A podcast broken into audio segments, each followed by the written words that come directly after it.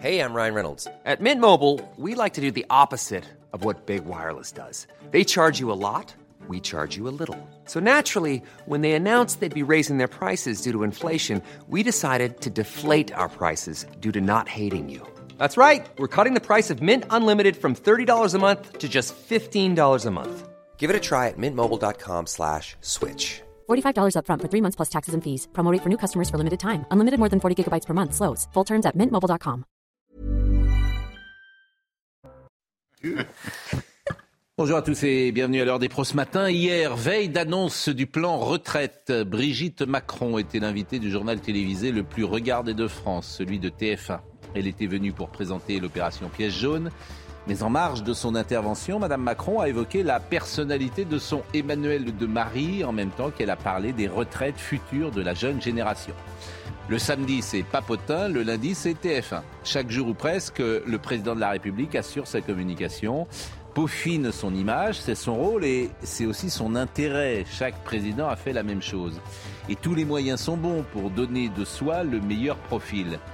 Mais quand il ne reste plus que la com, quand on a le sentiment qu'elle prend le pas sur l'action, quand on devine qu'un président ne pèse plus sur le réel mais se contente d'épouser au fil des jours les demandes du public, évidemment, cela interroge. Emmanuel Macron, le président tout comme, c'est une question qu'on ne saurait éluder. Il est à 8h59 et c'est Audrey Berthaud pour le rappel des titres. C'est le jour J pour la réforme des retraites. Le gouvernement va présenter ses choix pour l'avenir du système. Ce sera cet après-midi à 17h30 par Elisabeth Borne. Elle devrait annoncer le relèvement de l'âge légal de départ à 64 ans au lieu de 62 actuellement. Les oppositions et les syndicats sont vent debout contre tout relèvement de l'âge légal. À Marseille, un quartier s'est rebellé contre l'installation d'un point de deal. Les résidents des campanules ont occupé leur propre hall d'immeuble chaque soir pour éviter l'arrivée d'un réseau de dealers. Eh bien, la bonne nouvelle, c'est que des agents de sécurité vont être déployés 24 heures sur 24. Une annonce du bailleur social qui va permettre aux habitants de lever leur veille. Enfin, l'ex-président brésilien Jair Bolsonaro est hospitalisé en Floride pour un problème intestinal. Poignardé à l'intestin en 2018 lors d'un bain de foule, il avait échappé de peu à la mort. Hier, Jair Bolsonaro a tweeté une photo depuis son lit d'hôpital à Orlando. Il a remercié ses partisans pour leur prière.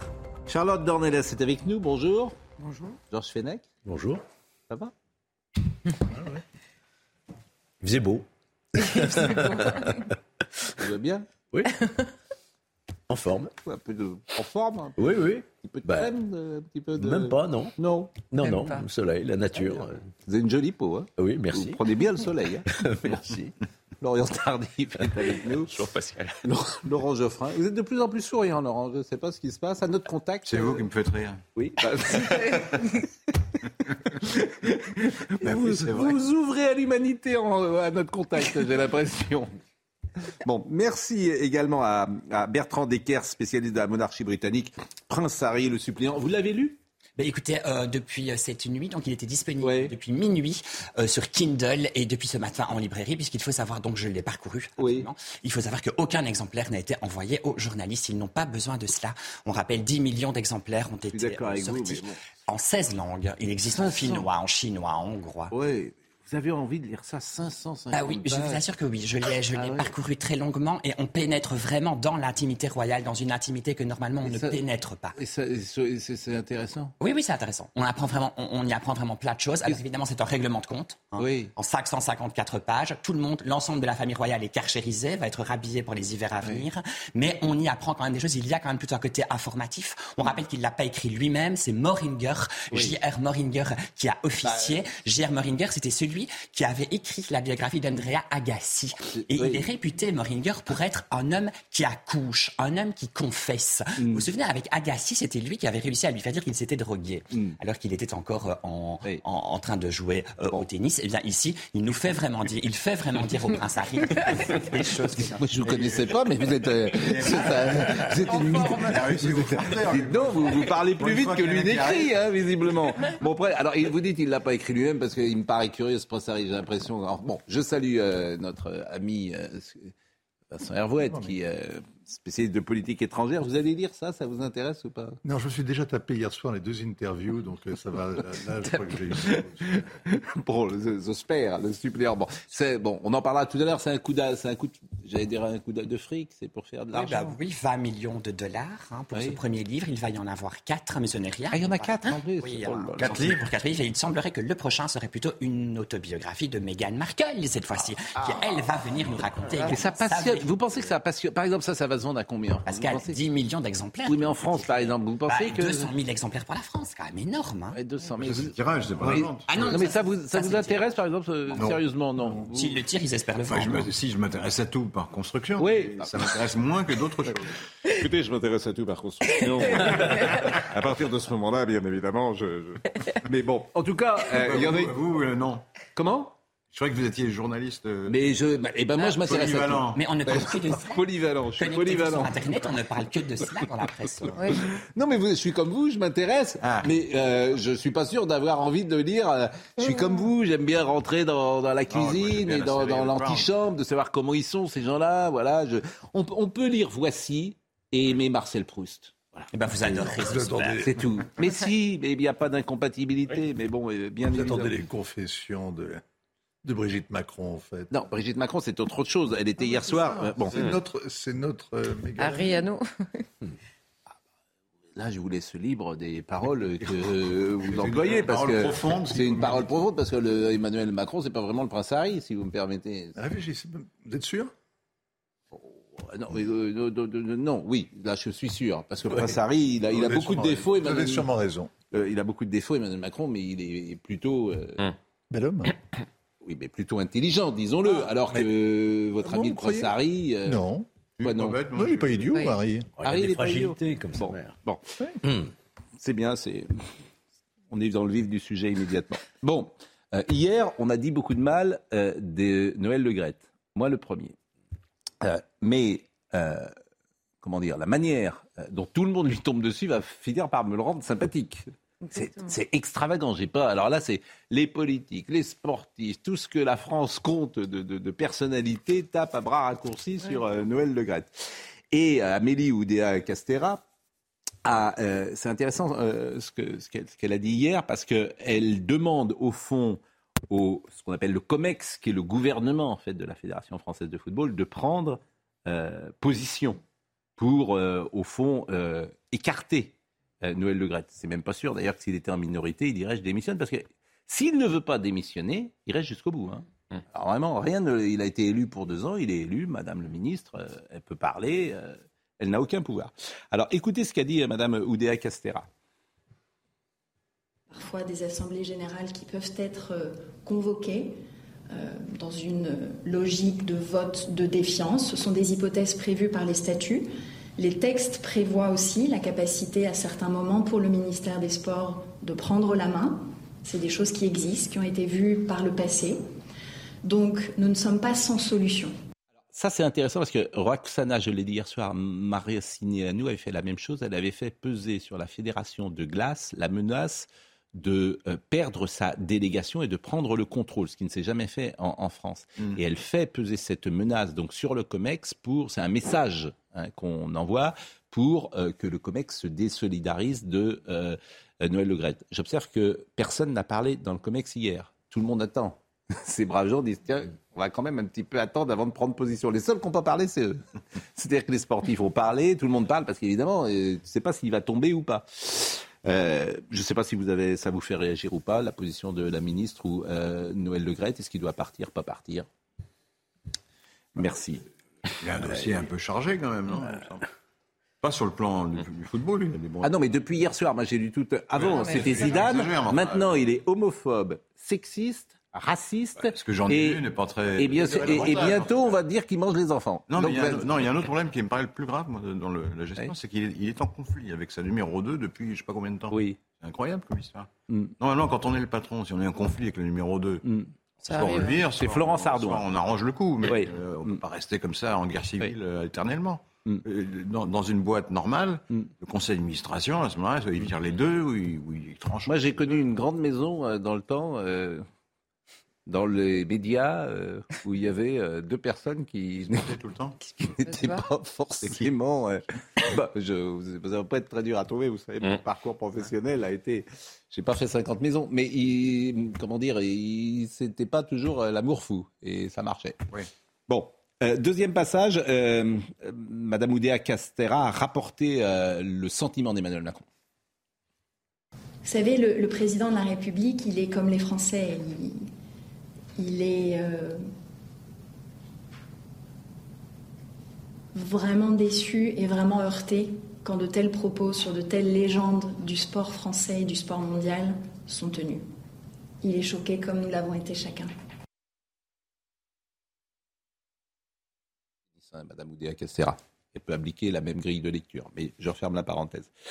Euh, ce qui est intéressant euh, aussi là-dedans, c'est les excuses qu'a donné Emmanuel Macron parce qu'il s'est excusé. Je pense qu'il doit partir. Et, Non, euh, pas Emmanuel. Noël Le Graët. Noël Le. Ouais, je, je sais Ah pas oui, que vous souhaitez le Je départ. pense qu'il doit partir. Je Ah ouais, j'ai raté un regrette. truc cette nuit-là. Ah là, quel lapsus euh, Quel lapsus Après, on dira qu'il est neutre.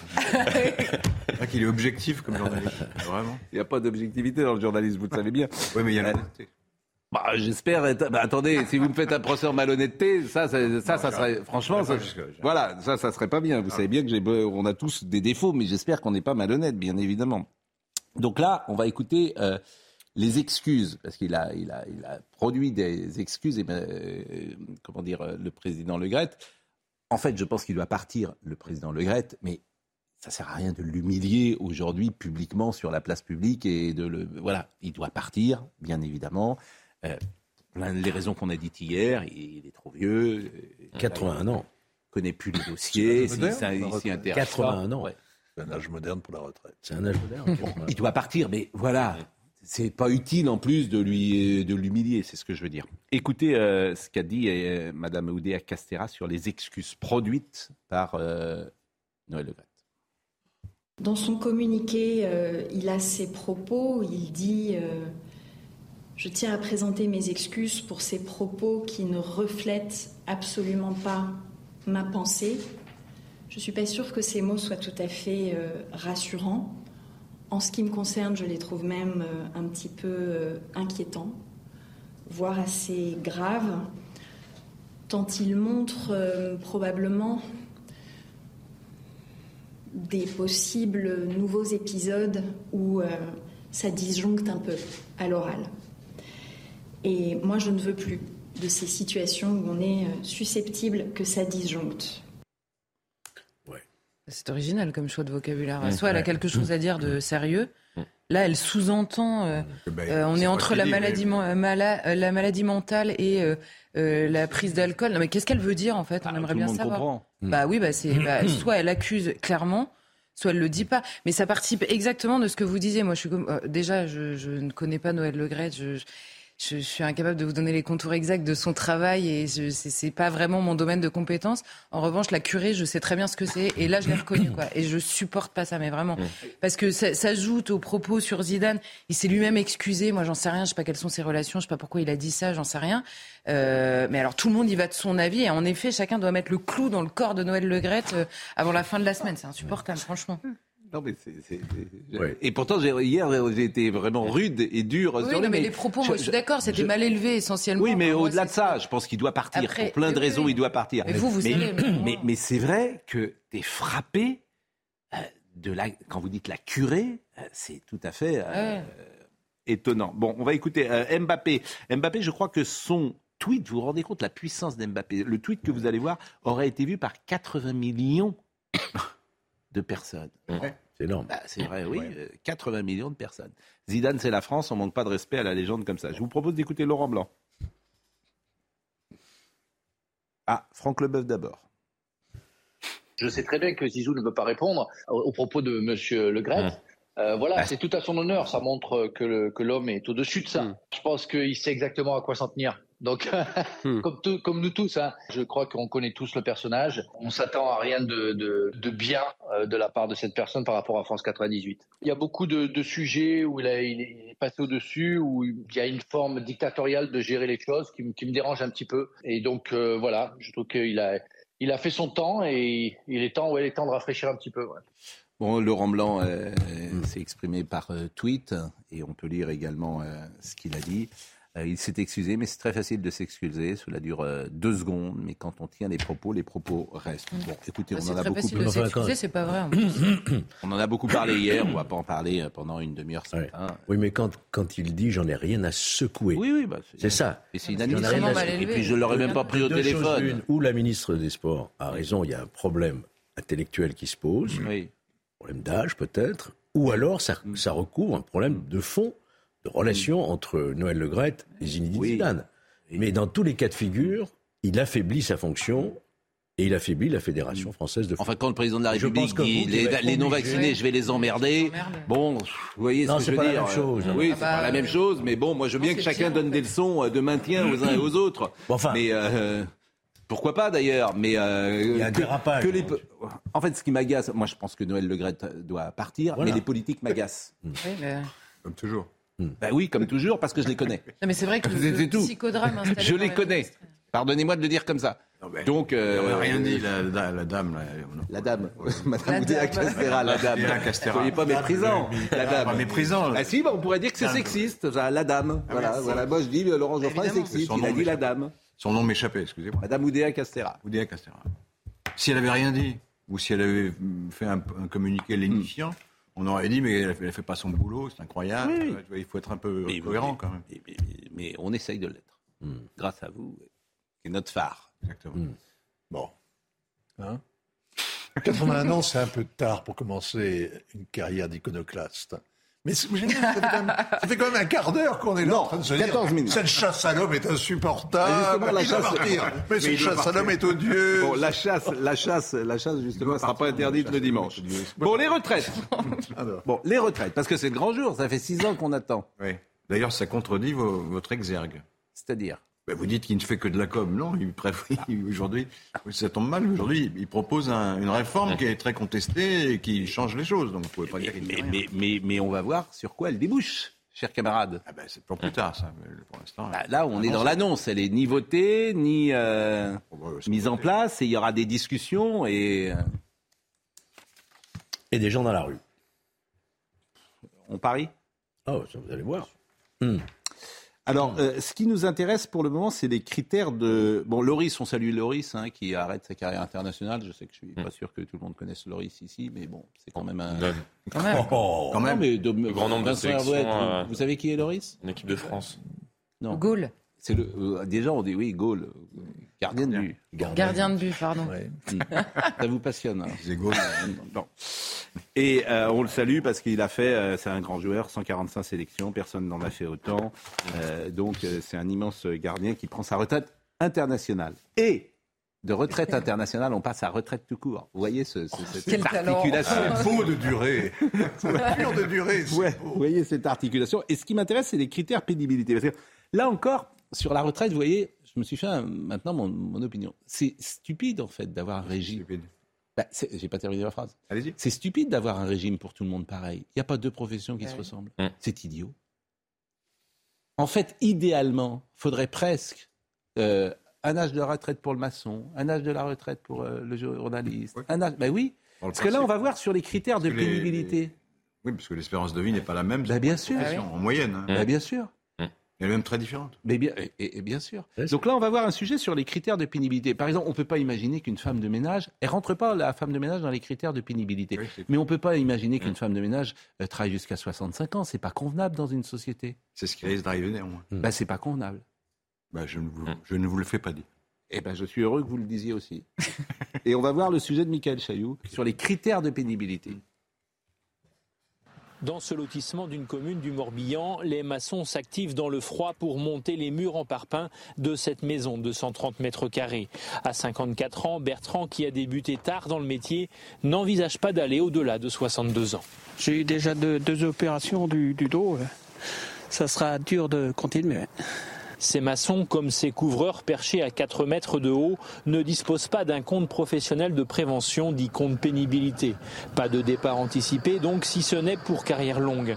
Pour cet artisan qui emploie deux salariés, la pénibilité doit être au cœur de la nouvelle réforme. Déjà, euh, je veux vous dire, après 50 ans, euh, ça devient déjà plus compliqué euh, pour les gens du bâtiment, pour pouvoir monter les escaliers, les échelles, euh, tenir sur un échafaudage. Tous les métiers du bâtiment devraient partir à 60 ans. Jules n'a que 39 ans. Pour lui, le débat qui s'ouvre autour de cette réforme, c'est l'occasion de faire reconnaître les spécificités des métiers du bâtiment. Jusqu'à 64 ans, je vois ça compliqué de monter. Vous seriez prêt à les manifester? Oui, sans problème. Oui. Il faut que tout le monde se bouge. Les employeurs du bâtiment redoutent une réforme qui rend encore plus compliqué le recrutement dans un secteur qui souffre d'un manque de main-d'œuvre déjà criant. Alors, Florian Tardif, les euh, critères de pénibilité travail de nuit, travail répétitif ou à la chaîne, travail en équipe successive alternante et travail en milieu hyperbère, c'est-à-dire travail sous l'eau ou sous terre. Par exemple, le maçon, la femme de ménage, elle n'entre pas là-dedans. Après, il y aura des. euh, y, avait, il y avait plus de critères. euh, parce que ça, ça est né de la réforme Touraine, Touraine, Ouais. de 2013, je crois. Et il y avait neuf critères de pénibilité. Ouais. Le MEDEF a dit c'est horrible. Alors, c'est- C'est vrai que c'est un problème. Je reconnais. Il faut remplir des tas de papiers parce qu'il faut compter les heures où les gens portent des poids, où ils sont exposés à une chaleur très forte. etc. Donc ça fait de la bureaucratie. Donc le, le Macron arrivant euh, après Hollande dit bah, on va enlever la moitié des critères. Voilà ce qu'il a fait. Ah oui, mais c'est. Mais, il- mais il a gardé par contre les 62 ans que Touraine, parce qu'il y avait une espèce d'équilibre. Ouais. Touraine avait dit on va mettre à 62 pour faire des économies, 43 ans d'annuité. Alors là, l'annuité c'est quand même moins injuste parce que si vous commencez tard, vous, vous terminez tard. Si vous commencez tôt, vous terminez tôt. Oui, Et mais- ils ont rajouté neuf critères de pénibilité. Le MEDEF a poussé des hurlements. Et Macron est arrivé et a dit on en enlève 4 ou 5, je ne sais plus. Ah oui, mais ça. Après, ils sont prêts à discuter aussi Ah oui, mais au, là, au c'est- Parlement et on verra s'il y a un vrai travail là, je- parlementaire. Là, je trouve qu'il y a, il y a débat quand même. Hein Pareil pour les annuités. L'annuité, comme, euh, si on met 43 ans, bon, les gens vont arriver à 23, 24 ans à travailler, ceux qui ont fait des Ah oui, études. ça- mais, oui. Donc, ils vont arrêter à 67 ans. Vous me suivez Ah, bien sûr. Hum. Bon, donc les pensions vont baisser mécaniquement. Parce que quand, vous quand se- pardonnez-moi, mais cette réforme. Après, elle- là, on se réveille, puisque c'est la réforme Touraine qui a Oui, été oui. votée sous Oui, Hollande. Mais je suis d'accord avec vous, mais les, les Oui, mais pensions la- vont baisser mécaniquement parce qu'à 67 ans, les gens ils travaillent plus depuis déjà Non, mais la- 55 ans. l'argument- Donc leurs dix dernières années, vous me suivez toujours Oui, oui, bien sûr.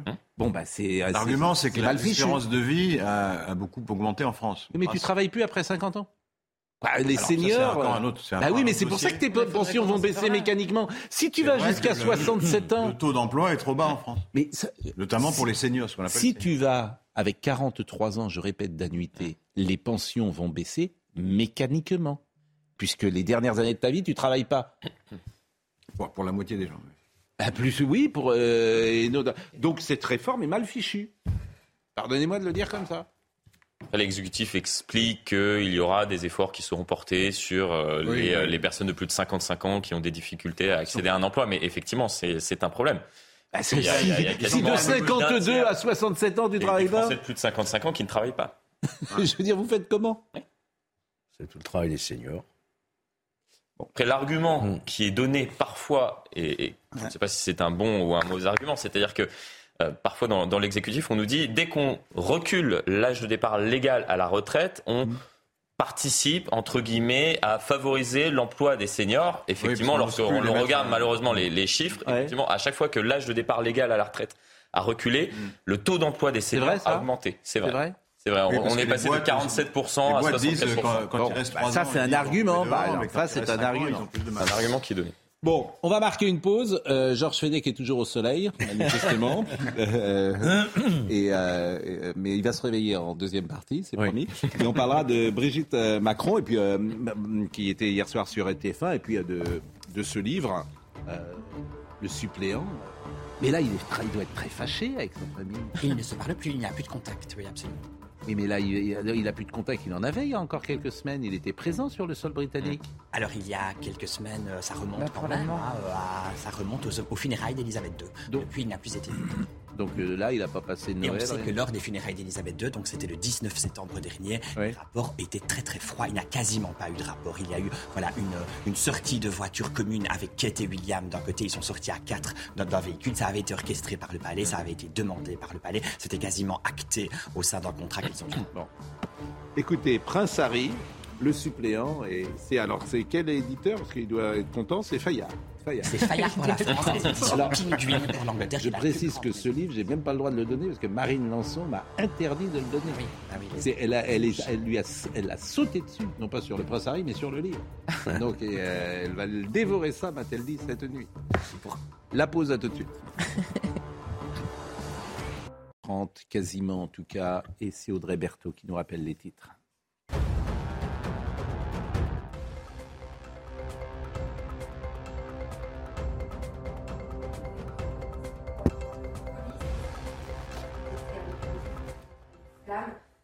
Ah, paraît-il qu'il n'y a pas de son, Audrey. On ne- Mais Vous avez oublié votre micro. Bah, non, mais si vous répondez euh, en même temps, comme il n'y a pas de son, ça- ça- je, je- je vais traduire ce que vous dites. Bon, on n'entend pas Audrey. Mais Audrey, vous reviendrez à 10h et, euh, on- et tout, sera, tout sera parfait, euh, j'en suis euh, certain. On va terminer sur les retraites avec un sujet sur ce qui se passe à l'étranger. Mais d'abord, dites-nous ce qui va se passer euh, à, dans la- à l'Assemblée nationale, parce que techniquement, il est possible qu'il n'y ait même pas de discussion. Pourquoi?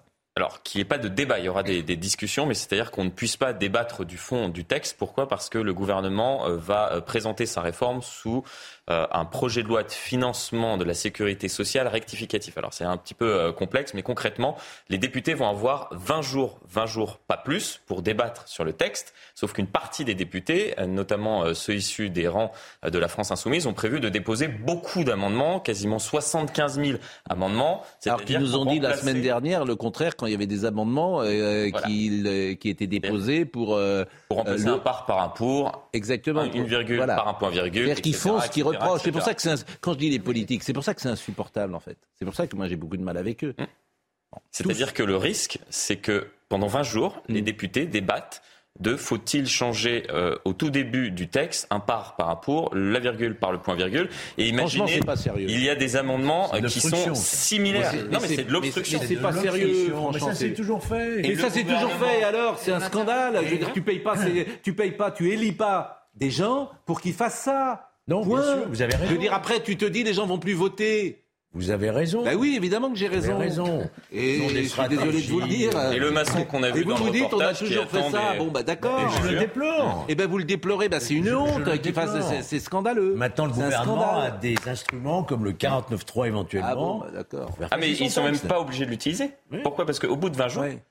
Il y a le vote. fin des discussions, on Mais- passe au Sénat. mais- mais on peut C'est-à-dire sans vote. Mais On peut pourquoi très 20 bien jours On peut pas faire. Pourquoi on fait 20 jours Parce que c'est- euh, comme cela, c'est euh, projet de loi de financement de la, de, de la sécurité sociale rectificative, c'est 20 jours Hmm. de, de débat. Quelle, franchement, l'image qui est donnée par le Enfin, Parlement. Ça tient à la tactique de la France insoumise, euh, largement. ça. Bah, pas Oui. seulement, tout le monde le fait. Et c'est une tactique qui est réutilisée par le, le gouvernement, puisque le gouvernement espère, gouvernement le- in fine, dire regardez, on n'a pu débattre de rien, ni pénibilité, ni carrière longue. Le texte va au Sénat. Bravo. Non, mais c'est sérieux. Li- L'image, l'image qui Cette tactique donnée. me paraît contre-productive. Mais comment c'est possible là encore de pas changer les lois Enfin, comment c'est possible de que un amendement avec un mot euh, euh, euh, qu'on va modifier euh, soit susceptible de d'être déposé justement comme Oui, mais- amendement? On peut pas changer ça? Je pense que oui, je pense qu'on peut modifier le règlement, Oui. mais on ne peut pas porter atteinte à la souveraineté du Parlement. Il faut que le Parlement puisse s'exprimer. oui. Non, mais c'est vrai. C'est- les députés qui font les lois. quand même. Non, le seul problème, c'est quand, par exemple, il y a un amendement qui est déposé par les 70 députés euh, du même groupe, c'est-à-dire que c'est exactement le même Oui, alors, amendement, il sauf qu'il n'est pas signé euh, par la même personne. À ce moment-là, le président de l'Assemblée, Je suis de la désolé, séance, peut regrouper tous ces Oui. amendements sur une seule discussion. On va parler de Brigitte Macron dans faire, une seconde. Aux États-Unis, on peut parler indéfiniment. Mais bien sûr. Ce système En Grande-Bretagne on parle et on parle pendant 4 jours de suite. En Grande-Bretagne également. Condition de rester debout. Comment C'est comme un peu comme l'heure des. Rester debout et, et cause- on a- je crois pas qu'on ait le droit de manger. En même temps, nous on déjeune, nous on dîne. hein, c'est les animaux qui mangent. Ah oui. En revanche, euh, on va voir ce qui se passe. on va voir ce qui se passe chez nos voisins avec euh, Solène Boulan. Chez nos voisins européens, de nombreux États sont engagés dans des réformes qui conduiront les salariés à travailler jusqu'à 65 ans et même au-delà. En Espagne, par exemple, l'âge légal de départ à la retraite est actuellement fixé à 65 ans, avec l'objectif d'atteindre 67 ans d'ici à 2027. En Italie, l'âge légal est lui déjà fixé à 67 ans, mais les Italiens peuvent prendre leur retraite à 62 ans, à condition que leur compteur affiche 41 ans de cotisation d'ici à fin 2023. Enfin, en Allemagne, l'âge légal est encore fixé à 65 ans, mais il passera définitivement à 67 ans en 2029. Ces données sont toutefois à prendre avec des pincettes, comme le rappelle le Centre des liaisons européennes et internationales de la sécurité sociale, car de fortes variations existent d'un pays à l'autre en termes de conditions d'éligibilité, de durée de cotisation et d'affiliation ou de salaire pris en compte pour le calcul. Moi, il me semble que l'idéal, en théorie, chaque branche devrait avoir un âge de salaire, Ouais. un âge de, de départ à la retraite. Alors, je sais que c'est sans doute compliqué, mais ça me paraît de bon sens qu'une femme de ménage n'est pas un journaliste, euh, qu'un maçon n'est pas un cadre supérieur d'une banque, et que idéalement, euh, bah, chaque profession devrait partir à un certain âge en fonction de critères qui seraient définis. Moi, ça me. Vous allez faire une usine à gaz, là. hein. Mais, et alors? Non, non, je trouve pas. Pardonnez-moi, mais non. Toujours ce que dit. Alors le problème, c'est qu'il y a des gens. que- ce qui est difficile, c'est ceux qui vont changer de métier. En plus. Voilà, Les carrières, elles sont pas linéaires. hein. C'est sûr, c'est sûr, mais euh, Non, c'est pour ça que les critères sont, sont évalués euh, en permanence. C'est ça le problème. Bon, Brigitte Macron, hier, euh, donc, alors je disais, samedi c'était Papotin, dimanche c'était, hier c'est TF1, tous les jours il y a une petite séquence com euh, de, de l'Elysée, mais c'est normal, hein, euh, on veut faire passer une bonne image de soi, mais, euh, et là c'était Brigitte Macron pour les pièges jaunes. Bon, c'était la veille des retraites, mais du coup elle a parlé de la veille de l'annonce du retraite. Donc du coup elle a parlé et de son mari et des retraites, ce qui fait curieux quand même, ça, ça- ça contamine un peu, je sais pas ce que vous en pensez, mais ça contamine le discours. Tout d'abord, voyons ce qu'elle a dit de son mari. Moi, ça fait 25 ans qu'Emmanuel et moi, nous sommes ensemble. Je ne l'ai pas trouvé changé en, en 25 ans. Il s'adapte aux situations, mais fondamentalement, il reste euh, celui qu'il a toujours été. J'ai euh, j'ai un mari qui est adorable avec sa femme. Donc, euh, si je, vis ce que je vis comme je le vis, c'est parce qu'il est comme ça. Donc, euh, c'est pas une question d'admiration béate, c'est simplement lui rendre ce qu'il est. C'est un homme profondément honnête et profondément vrai. Très bien. C'est On va pas dire l'inverse. Meghan, quand même. C'est aussi bien qu'Harry Meghan, je vous assure, franchement. C'est différent. Et c'est une histoire qui est, qui est vraiment d'un romantisme échevelé, d'un narcissisme équivalent d'ailleurs. C'était le moment Marie-Antoinette. C'est le moment télévisé Faites Marie-Antoinette. attention à vos références, Ah. parce que ça s'est Oui. mal Ça, terminé quand Ben même oui, pour Marie-Antoinette et Louis XVI. Justement, justement. En général, la première dame n'est pas la porte-parole de son mari et elle évite. Oui, elle évite. Euh, elle évite les débats sur, par exemple, l'âge de la retraite. Elle évite de dire, mais si c'était ailleurs, ce serait pire. Elle évite de dire ce genre de choses. Parce qu'on va la renvoyer sur, sur, euh, évitait, sur- hein, sur sa vie, on va la renvoyer sur, euh, sur son passé, on va la renvoyer sur euh, son train de vie, on va lui demander des comptes sur ses frais de coiffure, on va lui demander où est-ce qu'elle a été soignée la dernière fois qu'elle est allée à l'hôpital, vraiment, dans le, dans le- euh, à l'HPHP La. PHP je, je ne sais pas. Et on, Non, on va lui demander des tas de comptes. Mais C'est-à-dire, vous semblez dire quoi? Je suis en train de vous dire que Elle a pas quand été on s'aventure en politique, quand on s'aventure, quand on est la première dame, c'est un peu comme quand on est le prince Harry, c'est-à-dire le fils du roi et le frère du prochain. On est tenu à une forme de réserve, never complain, never, ne jamais se plaindre, ne jamais euh, s'expliquer. Hmm. D'ailleurs, par le passé, il n'y a aucune autre première dame, me semble-t-il, qui s'exprimait politiquement. hein. Bernadette Chirac avait un vrai rôle. Et Bernadette était une politique. Elle était Elle était- elle élue. était élue. Elle était élue. Mais, mais Brigitte Macron aussi est une politique, pardonnez-moi. Elle n'est pas élue. élue. elle. Non mais, Brigitte, été non mais Brigitte Macron, elle est, c'est une politique. Faut Bernadette pas, euh, et le rôle qu'elle a, c'est un rôle politique. Sans Faut pas élue. qu'on nous raconte de salade. Bon, alors après, c'est vrai qu'il y a une réserve, elle n'est pas élue. Elle n'est on pas n'a élue. On n'a pas voté pour Brigitte Macron. On a voté pour n'a pas- de légitimité pour s'exprimer politiquement. Son poste est. bon, Vous- si vous ne comprenez Pas pas, quand même. oui, oui, non mais j'ai compris, j'ai compris, ben, attends, j'ai compris, Ok, d'accord. j'ai compris, mais Pas j'ai- même deviné vos allusions, figurez-vous, qui sont, euh, euh, voilà, qui vous appartiennent. Moi, je ne veux pas me fâcher avec l'Élysée. Ça, on, on remarque, on le relève. Je veux pas. On a de la Bon. chance. Euh, deuxième passage, Euh, on lui demande est-ce que euh, vous demandez à votre mari de lâcher du lest? Et elle va utiliser l'expression jeter du lest. Euh, réponse de Brigitte Macron. Pardon, Gilles Boulot, ça, je ne me permettrai pas de lui dire je- jette du lest.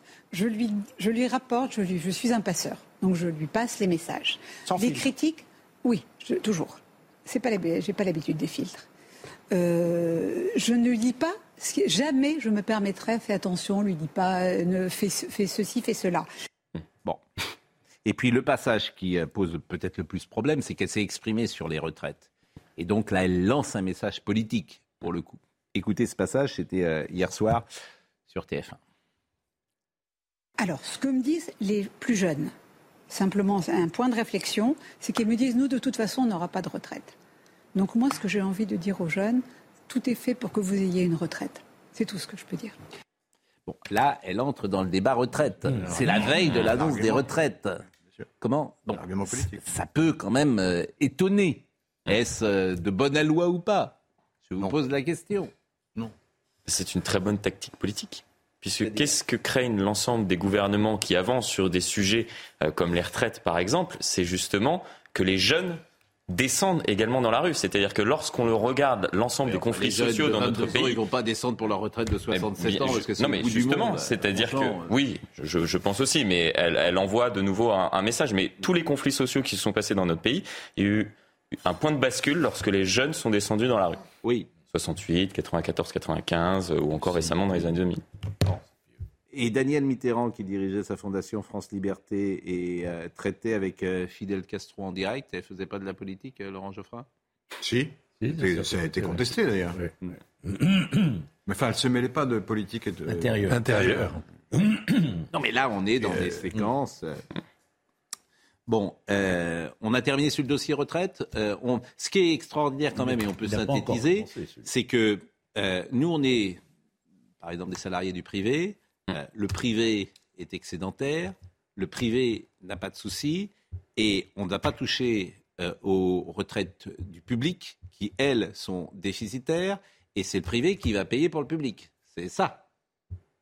Après, le principe également aussi notre système, c'est de payer pour les autres. Donc, mais... Oui, mais je veux dire, on pourrait peut-être attaquer vraiment les retraites publiques. C'est-à-dire que je rappelle toujours le même exemple, c'est que notre retraite à nous est calculée sur les 25 dernières années, celle du public sur mois. les 6 derniers mois. mais- Je voudrais savoir, parce qu'on n'a jamais les chiffres, les 6 derniers mois dans le public, euh, les salaires parfois sont fortement augmentés. Hmm. C'est une réalité, c'est-à-dire qu'on donne des cadeaux au public, et vous le savez. Bon, tout ça, effectivement, Oui, passe à l'as. Il me semble que les primes ne sont pas intégrées dans le calcul. Non, là, je dis une hausse de salaire.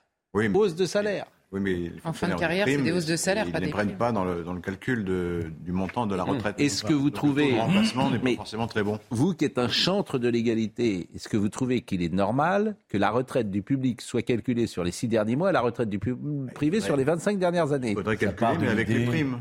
Ça part de l'idée. Mais les primes non plus ne sont pas données pour le privé. Pareil, les primes ne sont pas intégrées à ton salaire. Tu as des primes dans le privé. Pareil, elles ne sont pas intégrées à ton Ça part de salaire. l'idée que dans le privé, on est mieux payé que dans le public. Mais si Ah oui, t'es mais pas bon, content, on tu quittes le public pour aller dans le privé. Je veux dire, c'est suis- totalement inéquitable de se faire ce calcul dans les six derniers mois par rapport au privé. Moi, je crois, me semble-t-il. Mais alors là, euh, vous, vous touchez encore une fois à des droits acquis, et ça va être compliqué. hein. Hmm. Bon, vous êtes en pleine forme ce matin et je vous remercie. On va parler de la chasse, si vous le voulez bien. Et euh, on- on- comment Hein Non, mais ça vous. euh, et vous pensez que les gens seront dans la rue sur la retraite? Ah oui, il va y avoir du monde, oui, quand Ah même. oui. C'est pas, c'est- ça ne veut pas dire que ça fera reculer le gouvernement, Non, mais il y aura ouais. beaucoup de monde. Bon, euh, Et le problème, c'est la CFDT. La CFDT est toujours un syndicat qui négocie. Là, ils sont bloqués. Mm. À cause de ce que vous Oh, ils vont tous se réunir euh, ce soir, il me semble, pour euh, décider sont, la ils marche. sont à suivre. unis dans Donc, le euh, refus.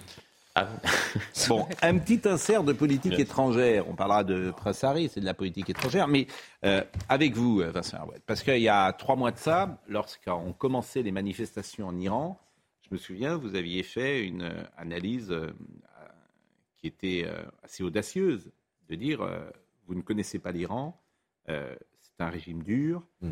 et ce qui se passe là ne changera rien. Trois mois plus tard, on voit qu'il y a deux jeunes, c'est abominable d'ailleurs, Mm. qui ont été pendus euh, sans avocat. Je ne savais même pas que c'était possible dans un pays euh, de ne même pas être défendu par un avocat. On est dans Midnight Express. quoi. Vous savez que vous pouvez être, vous pouvez être jeté en prison sans avoir aucune charge contre vous. Hein. Oui. Oui. Mais là, il n'y a même pas un simulacre. Il y a des Français qui sont en prison en Iran. Mais il n'y a même qui pas sont un- des otages Ouais. purs et simples. hein. C'est-à-dire que personne ne croit un instant euh, aux, accusations. au prétexte qui, les, qui a permis de les, de les jeter comme ça aux oubliettes. hein. Mais ces C'est deux jeunes gens sur la France. hein. qu'on accusait Je d'avoir tiens à vous faire remarquer que au bout de 115 jours de la crise a commencé il y a donc euh, 116 jours maintenant. euh, euh, le ministère des Affaires étrangères hier euh, s'est décidé à, à convoquer le chef d'affaires euh, iranien à Paris pour lui exprimer sa ferme condamnation. On a une ambassade, nous, on a un ambassadeur en Iran. Oui.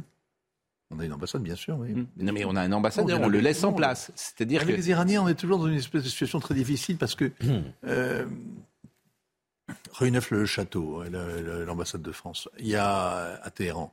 Vous avez. euh, Alors, ah oui. c'est là, Neuf-le-Château, je Oui, sais la oui. référence, parce que y a- Khomeini était à Neuf-le-Château en 1978 ou 1979, quand Yves Mourouzi était allé d'ailleurs l'interroger. C'est une célèbre euh, séquence. Mais là, vous ne blaguez pas? Elle est vraiment. Non, je, ne blague pas du tout. C'est rue Neuf-le-Château. Les Iraniens se souviennent, se souviennent combien. Oui, parce que nous, Et, on a- et moi aussi, je me souviens de Sartre, de Foucault, de Deleuze, de Clavel, de, de toute la gauche française qui applaudissait à tout rompre le retour de l'ayatollah Khomeini et la révolution islamique en Iran. Ça fait 40 ans qu'elle est là. Parce que le chat, et notamment, était une. et- et- et- Si, était si. un- le chat était euh, un régime, disons-le, qui n'était. C'est un régime autoritaire. Oui, plus que ça. Moderniste, non. C'est un régime Oui. autoritaire avec une meilleur, police hein, politique. Non, mais il est pire. Celui-là est pire. Mais, Mais non, mais bon. euh, mais bon, peu importe. Ok. Terminé, parce que ces deux jeunes qui ont été euh, pendus. Donc, euh, ben, il y, a y a un- ne le dis pas à maman. C'est le, Oui, elle est terrible. c'est le, c'est le courrier, c'est le, le- le mot qu'envoie euh, euh, ce garçon qui a été, qui a été pendu pour avoir participé à des manifestations et qui était accusé d'avoir euh, donc euh, euh, d'avoir agressé des, des gardiens de la Révolution. Et il dit donc à son père, quand il l'appelle, hein, j'ai été condamné à mort, je vais être exécuté, ne le dis pas à maman. Et ne le dis pas à maman, c'est désormais un, slogan qu'on voit sur les murs des, des grandes villes iraniennes. Et, évidemment, c'est une phrase qui, qui est, tellement, qui est tellement saisissante, hein, tellement, qui montre à quel point ce pays vit sous un régime implacable, impitoyable. hein. Et donc, il faut, euh, il faut, garder, il faut, regarder ça en face. Il ne faut pas euh, s'imaginer que euh, avec des vœux pieux, avec des condamnations, euh, des, des, unes de, de quotidiens euh, occidentaux, on va, on va faire vaciller les mollahs. Ou en se coupant les cheveux, comme euh, Oui, c'est-à-dire que ça fait 40 ans qu'ils ont étendu leur pouvoir, qu'ils l'ont affermi, que les gars... Hmm. c'est une force incroyable. C'est un des régimes les plus durs. Ils courent, à la- ils courent au nucléaire, ils courent à l'atome, et rien ne les a retenus. Ils ont étendu en- au Liban, euh, en Syrie, au Yémen, en Irak. Ils ont profité de toutes les erreurs de l'Occident pour pour se renforcer. Et ils vont pas renoncer à ça du jour au lendemain parce que Hmm. Il y a euh, une fronde il y a des quand femmes même. qui euh, dévoilent. oui, mais il y a une, non, il y a plus que ça. Il y a une fronde quand même très, Ah oui, très puissante, une Ah oui, révolte d'ailleurs, plus qu'une fronde. Mais ça fait des années que la population n'en peut plus, qu'elle est Oui, soumise aux sanctions. oui, mais ça, Elle généralement, double ça se. Elle a la double peine. Elle est écrasée par un, par un régime euh, absolument totalitaire, et en même temps, elle est soumise aux sanctions occidentales qui, qui, le, qui, le, qui les ruinent. Euh, Il n'y a plus de classe moyenne en Iran. Ils sont, euh, ils sont au bout du rouleau, oui. Hmm. Mais alors, Il euh, arrive que certaines dictatures s'effondrent. On sait que c'est éternel, c'est pas évident, pas sûr. On croit, je crois toujours que c'est. Lesquels Comme c'est les régimes. Quel, quel est les- quel est l'exemple qui vous vient Bah, le spontanément à la régime tête communiste s'est effondré, monsieur. Le régime communiste Oui.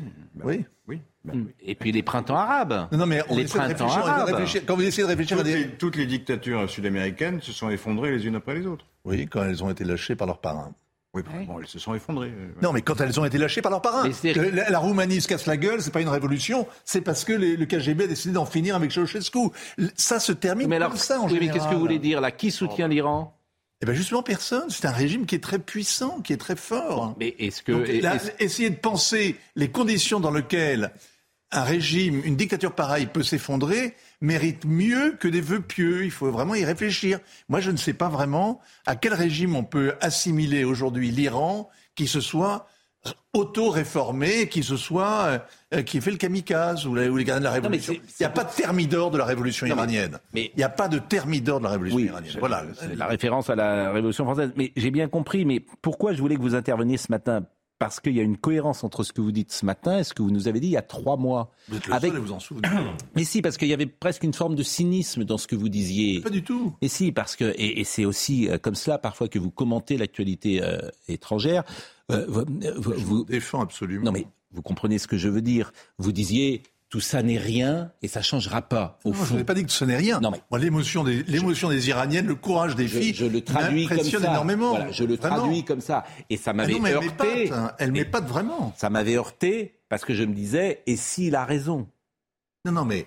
Je veux dire, Donc, est-ce que ces mouvements les populaires qui jettent leur voile Oui. et qui défient Oui. les, les, les, les- pas simplement les badidjas, pas simplement les bourgeoises des, hauts quart- des quartiers nord de, de Téhéran, les filles qui Hmm. réellement défient les gardiens en jetant leur voile et en manifestant, franchement, elles sont d'un courage Mais est-ce stupéfiant. que ces Vous mouvements populaires peuvent être- qui au lycéen, qui allaient à l'Arc de Triomphe en 40. Est-ce que, vraiment quelque est-ce chose. que ces mouvements populaires, et c'est la seule question qui vaille, est-ce que ces mouvements populaires peuvent faire vaciller le régime? Et il y a trois mois, vous disiez non, et je vous repose la même question ce matin.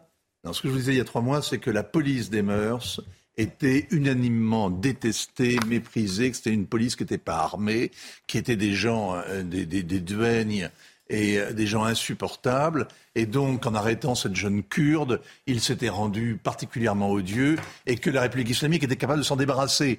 En revanche, le gardien de la Révolution, les Pasdaran, qui structurent vraiment le régime, qui sont une force politique, économique, militaire, policière aguerrie, très aguerrie, 40 ans de pouvoir et au moins 5 guerres. Ces gens-là, vous vous en débarrasserez pas simplement en manifestant. Bon, euh, on va marquer une pause. Mais euh, alors, euh, l'autre jour, j'ai parlé de Louis Vell, qui est toujours de ce monde et qui a passé 90 ans. Et j'ai parlé aussi de Frédéric Hébrard. Eh bien, figurez-vous que la famille de Louis Vell, c'est Nicolas Vell.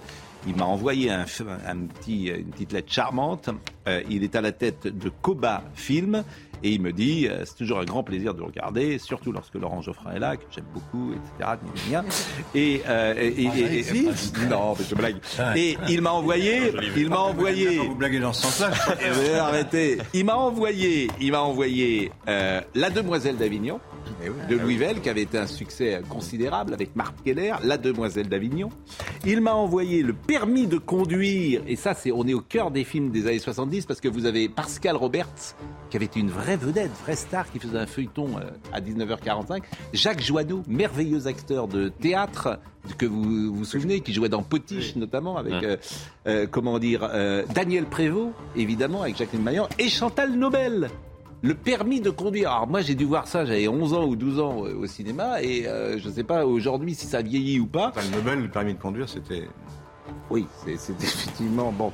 Un mari, euh, c'est un mari, il m'a envoyé également ça, qui est un film des années 70, et puis il m'a envoyé un film qui a moins bien marché, qui s'appelle Comme des rois. Et il m'a envoyé, mais je l'ai pas descendu là, également un livre de, j'avais cité Monsieur Chanson, qui est le père de Frédéric Hébrard, qui était académicien français, André Chanson. Mais qui se souvient d'André Chanson? Comme bah nous, exactement. Donc je le salue et je salue toute la famille Vell qui euh, nous écoute euh, peut-être. Louis Vell qui était beau comme tout, vous vous souvenez, qui était hein, le séducteur, une sorte de. Il y avait Jean Pial, lui, c'était des. Classe. La classe, exactement. La pause, on va parler. euh, Est-ce la classe, le prince Harry? Pas vraiment. Non, c'est tout sauf la classe. Non, c'est pas, ter- oui, il est pas terrible, le prince Harry. Il ressemble pas beaucoup à son frère, hein Mais non, c'est Physiquement. Je peux pas foutre le. Hein, là, il y a. Oui, mais même physiquement, j'ai l'impression. explique. Alors pourquoi le suppléant Ouais. Pourquoi le Eh ben, suppléant on le dit après la pause. À tout de suite. Il est 10h, quasiment. Audrey Berthaud avec un micro.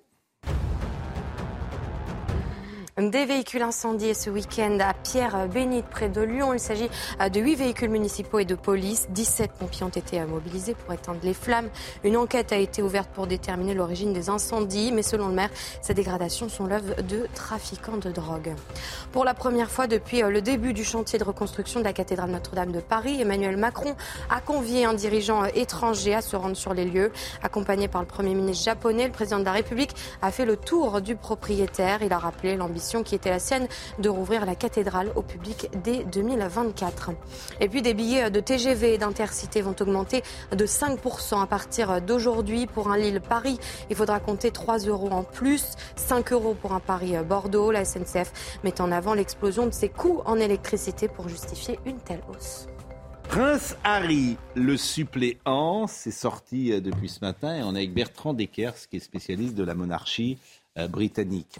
Euh, je, j'ironisais tout à l'heure en disant il, ne ressemble pas beaucoup à son frère, le prince William. Mais disons-le, est-ce qu'il y a des doutes sur la paternité du roi Charles III il y a eu des doutes, oui, en effet, c'est un bruit qui revient en permanence, euh, où on dit que peut-être euh, Harry serait le fils de James Hewitt, qui était l'un des professeurs d'équitation de Diana, euh, et qui était roux. Et en effet, les années pourraient corroborer, pourraient en effet euh, convenir, mais on sait que depuis euh, récemment, on me l'apprenait, il y a eu des tests euh, qui ont été faits et qui montrent que, en effet, le prince Harry. Qui a fait des tests? Alors c'est le, pour le coup, c'est je. Non, il y a que les tests peuvent être faits que par le père, en l'occurrence, que par Charles III. Il y a des, spécialistes qui ont notamment étudié le fait que le grand-père, le père, le frère d'Harry ont euh, tous une même maladie génétique, qui est la dactylite, il me semble, et qui est un gonflement des doigts. On en a d'ailleurs parlé lors du, euh, de la mort de la reine Elisabeth II, lorsqu'il y a eu ces images de, Charles III avec des, doigts gonflés. Hmm. C'est une maladie génétique qui se transmet de père en fils. Mais le prince Charles ne s'est jamais soumis volontairement à un test de paternité. On n'imagine pas le, roi Charles III. Euh, de toute façon, je peux vous assurer que si jamais c'était le cas, et admettons que si Charles n'était pas le père d'Harry, je pense qu'on l'aurait su. Euh, avec le suppléant, le livre que vous tenez là entre les mains, puisqu'il nous balance tout, il n'y a plus aucun frein, euh, il, nous, il, nous, aurait annoncé la chose. Alors justement, qu'est-ce qu'il balance? Quelle est la principale, selon vous, révélation de ce livre Il y a euh, énormément de choses. Il y a une cinquantaine de faits qui ont été épinglés. Alors, il nous balance, par exemple, l'ensemble de la famille royale va être carchérisé. Hein. Tout le monde est rhabillé pour tous les hivers à venir. Euh, peut-être concernant Camilla, c'est peut-être quand même assez violent. Pourquoi? Parce que on sait très bien que Camilla est l'élément non négociable du règne de Charles. Il a tout fait pour imposer Camilla. On sait bien qu'il ne supporte pas, il n'aime pas Camilla pour les raisons que l'on peut comprendre suite euh, à Diana. Et par rapport à Camilla, bah, il va, il va, il nous apprend que, euh, au fond, Camilla, lorsqu'elle est entrée dans la famille royale, elle a eu besoin de redorer son image. Elle a eu besoin de se faire une com, comme on dit, de la communication. Et elle n'a pas hésité à certains moments à décrocher elle-même le téléphone pour appeler certains directeurs de rédaction et leur donner des informations concernant euh, Harry euh, et Meghan. Là, c'est quand même assez violent. C'est violent. Qu'est-ce qu'elle a donné comme information ah, Des informations un petit peu, voilà, un peu, un peu croustillantes concernant. Genre que Meghan ne se conduisait pas bien, notamment avec son personnel. Voilà, absolument. L'image qui a été dressée de Meghan Markle. Voilà, une personne, voilà, mais, mais Meghan très particulière, en effet, un peu violente avec les gens, enfin violente, un peu corrosive avec les membres de son personnel. Et on sait que, vous savez, la fameuse dispute qui est mm. la bagarre euh, qui est euh, décrite dans ce livre où euh, William, mm. William va vraiment frapper le, prince Harry qui tombe dans la gamelle du chien, nous dit-on, pour la petite anecdote. Hein. Eh bien, c'est suite au fait pourquoi est-ce que William est si virulent et si violent à ce moment-là? C'est surtout Meghan qu'il tente de rencontrer. Il est déjà venu à trois reprises à Frogmore Cottage. Meghan, à nouveau, n'est pas là. Cette fois-ci, il s'en prend à son frère. Et pourquoi est-ce qu'il fait Pourquoi est-ce qu'on en arrive aux mains? Dans le fond, parce qu'il veut simplement lui dire, écoute, il faut absolument qu'elle cesse. Il y a des bruits de plus en plus forts, il y a des plaintes euh, de plus en plus fortes concernant Meghan par rapport euh, aux membres du personnel. On ne va pas pouvoir taire euh, ces informations et ces bruits en permanence. Il faut vraiment que tu lui dises qu'elle change. Le ton monte et ils en arrivent, ils en arrivent aux mains. Ça arrive dans. Hmm. J'allais dire dans beaucoup de familles. Des histoires entre frères. C'est des histoires entre frères. ça reste entre frères en ça général. Reste entre frères. Sauf que là, on parle du futur roi et de son hmm. frère et que l'importance, elle est en somme où, euh, en, Angleterre, comme dans les autres monarchies, les douze autres monarchies euh, européennes à l'heure actuelle, on parle de monarchie constitutionnelle. C'est-à-dire qu'ils il, règnent, ils ne gouvernent pas. Hmm. Leur seul pouvoir est donc la représentation. Leur seul pouvoir est l'image. Et en matière d'image, ce livre, pour l'institution Windsor, pour la famille royale, donc en quelque sorte, pour l'Angleterre, mm. il est déplorable, il est désolant. Dans l'ordre de succession, le prince Harry, donc il est euh, d'abord il y a évidemment William, il y a les trois enfants de William. Oui, absolument. D'accord. Et après c'est lui.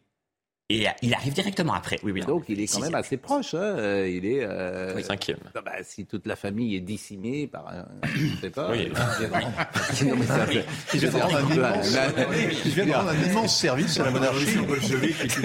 Non, mais on sait pas. Je veux dire. Il faut y avoir un immense accident, oui, en effet. Oui, non, mais il est, je veux dire, il peut être un jour roi d'Angleterre. C'est ce que je, je veux dire. Le- le- bon. Sachant que le- Bon. voilà, Donc, vous avez dit bon, que la révélation, c'est Camilla. Bon, euh, je- pour tout vous dire, je, je vous demande quelle est la première révélation. Vous me dites Camilla a pris son téléphone pour euh, avertir. C'est pas non plus, euh, voilà, ça va pas. Non, je vais pas me pas relever la nuit pour ça. Vous voyez, c'est pas. Non, je euh, ne dis pas, je veux bon. simplement. Non, non, je ne dis pas que ce livre va, va bouleverser Ouais. l'histoire de la littérature. Non, ah non, mais la littérature, ça, j'avais bien En compris, mais même euh, la monarchie. Non. En matière d'intimité. Carchérisé, la Carchérisé, bon. Quel, est, bon. Je pense le contraire.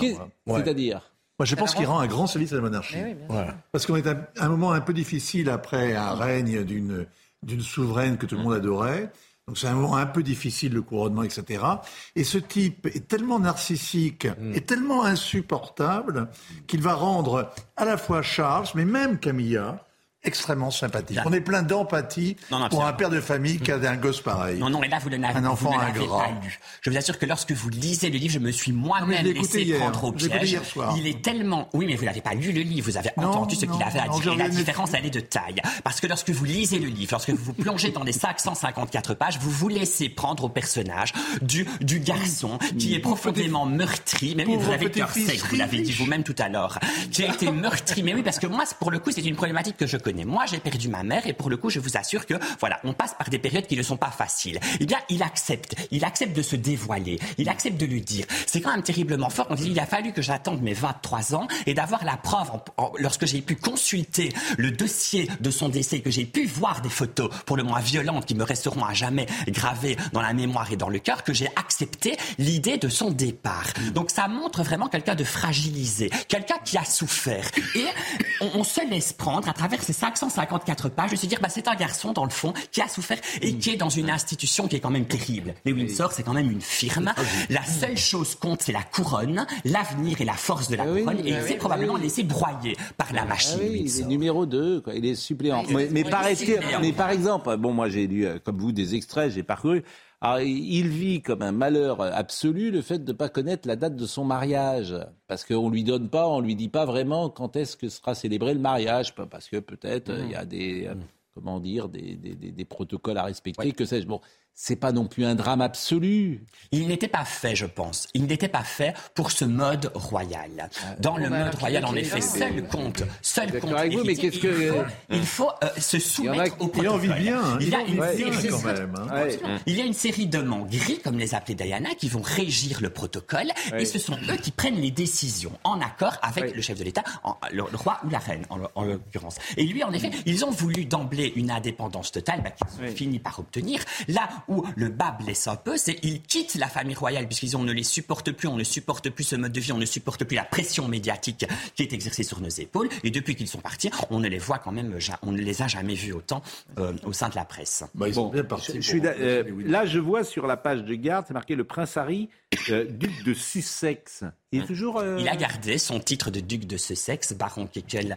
et euh, comte de Dumbarton, oui, absolument. Ah, il est toujours comte de Dumbarton? Oui, absolument. Ils ont gardé ces trois titulatures depuis le matin de leur mariage. C'était un cadeau qui a été offert par Elisabeth II. Je vous vois sourire, mais c'est symbolique.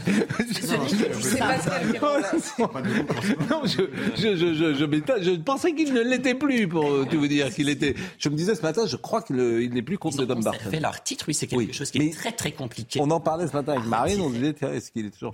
Et euh, dites-moi, euh, mais il a plus de. Il est, je crois qu'il avait laissé justement euh, tout tomber Il de. plus membre actif, membre senior de la famille royale. Oui. Il a gardé cette titulature qui devient une titulature presque de courtoisie. Cette titulature. Oui, le, le- oui, voilà, ce- D'accord. le fait d'avoir les titres, mais il a perdu en revanche son prédicat. Bon. Son prédicat d'Altesse Royale, il n'est plus euh, High Royal Acne, son Altesse Royale. Bon, euh, donc il n'est pas revenu sur le sol euh, britannique depuis euh, les obsèques de, de la reine. On- on y- il dit, alors c'est ça qui est paradoxal, qu'il veut quand même renouer le fil avec son père. La- Bah là, c'est pas 554 la. pages Il écrit une, lettre de 600 pages. Je sais pas si son père. Par une question ouverte où il dit Je ne suis pas certain aujourd'hui que j'assisterai au couronnement de mon père. Vous savez, c'est le 6 mai prochain. Ah la prochaine grande réunion qui va rassembler les Anglais et un peu le monde entier qui vont suivre un peu ces images incroyables. Ça fait 70 ans que l'Angleterre n'a plus connu de roi, que l'on couronné de roi en l'abbaye de Westminster. Et la question se C'est pose. le 6 mai 2023. C'est le 6 mai 2023. Et là, il n'est pas sûr. euh, Voilà, mais qui moi, décide voilà, alors Moi, j'ai dit, j'ai dit ce que j'avais à dire. J'ai Oui. donné ma vérité. J'estime maintenant que c'est à eux de revenir vers moi. Ah bah oui, bah, Ouais. Non, mais c'est tu piétines, tu piétines la famille, euh, tu piétines la famille, tu dis du mal de la famille et tu dis, à votre avis, c'est quoi Votre sentiment Votre C'est une analyse thérapie. Là, on, on parle d'un livre, c'est une thérapie en réalité. C'est une thérapie, dans une thérapie qui va rapporter un peu d'argent quand même, parce que là. mais ils ont besoin d'argent. Mais justement, la, vraie problématique, elle est là, Bon, c'est qu'il a, besoin d'argent Ah, et il a la une couronne lui paye sécurité. quelque chose ou pas non, non, la, couronne a terminé. Maintenant, c'est fini puisqu'il n'est plus membre actif de la couronne. Ah, il touche une pension parce qu'il a fait la guerre en Afghanistan. Donc Ouais, il a une enfin, c'est militaire. pas la un. Il il a, a la retraite de il a un rythme de vie, il- ils ont un train de vie qui est, qui est- qui est scandaleux, enfin, parce que vraiment, C'est-à-dire ils sont à Scandale. Montechito. Montechito, c'est l'endroit le plus chic euh, euh, de la côte euh, américaine. Non. Mais alors, c'est quoi le train de vie C'est le plus cher.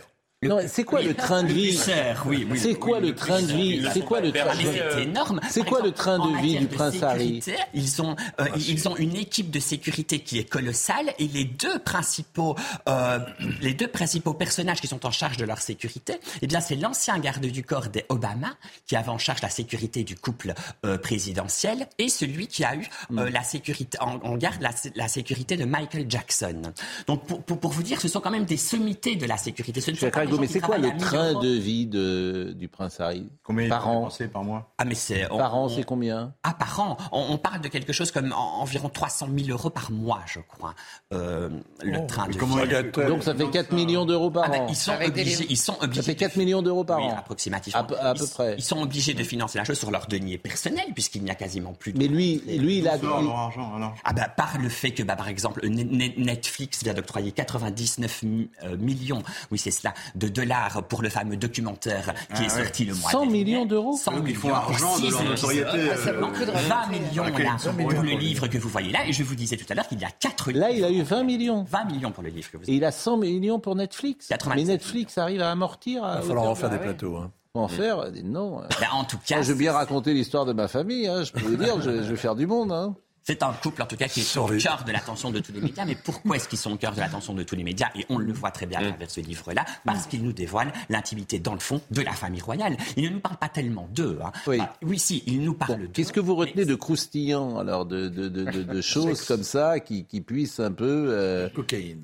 Oui, il y a- il y a Non, mais la cocaïne, c'est il y a lui. La cocaïne, Oui. il y a les talibans. En effet, il nous dit qu'il a tué 25, Quelle euh, honte. C'est une 25 faute. talibans lorsqu'il était Pourquoi, Charlotte en Afghanistan. Ça, c'est terrible. Pourquoi, Il faut- Charlotte, vous dites quelle honte il l'épingle comme si Ouais. c'était une fierté, le nom Ouais. de Taliban. Oui, oui. Ça ne l'a même pas réjoui. Ça ne l'a même pas réjoui. Ça a ne l'a même pas réjoui. Non, mais c'est Rien Il dit dans le livre, j'avais la sensation d'être à- de, jouer à un jeu vidéo et, où on tuait les gens de façon très très simple via un écran interposé. Donc là, Il on parle de son même- dépucelage également. Il parle de son dépucelage à la sortie d'une boîte de nuit dans un champ.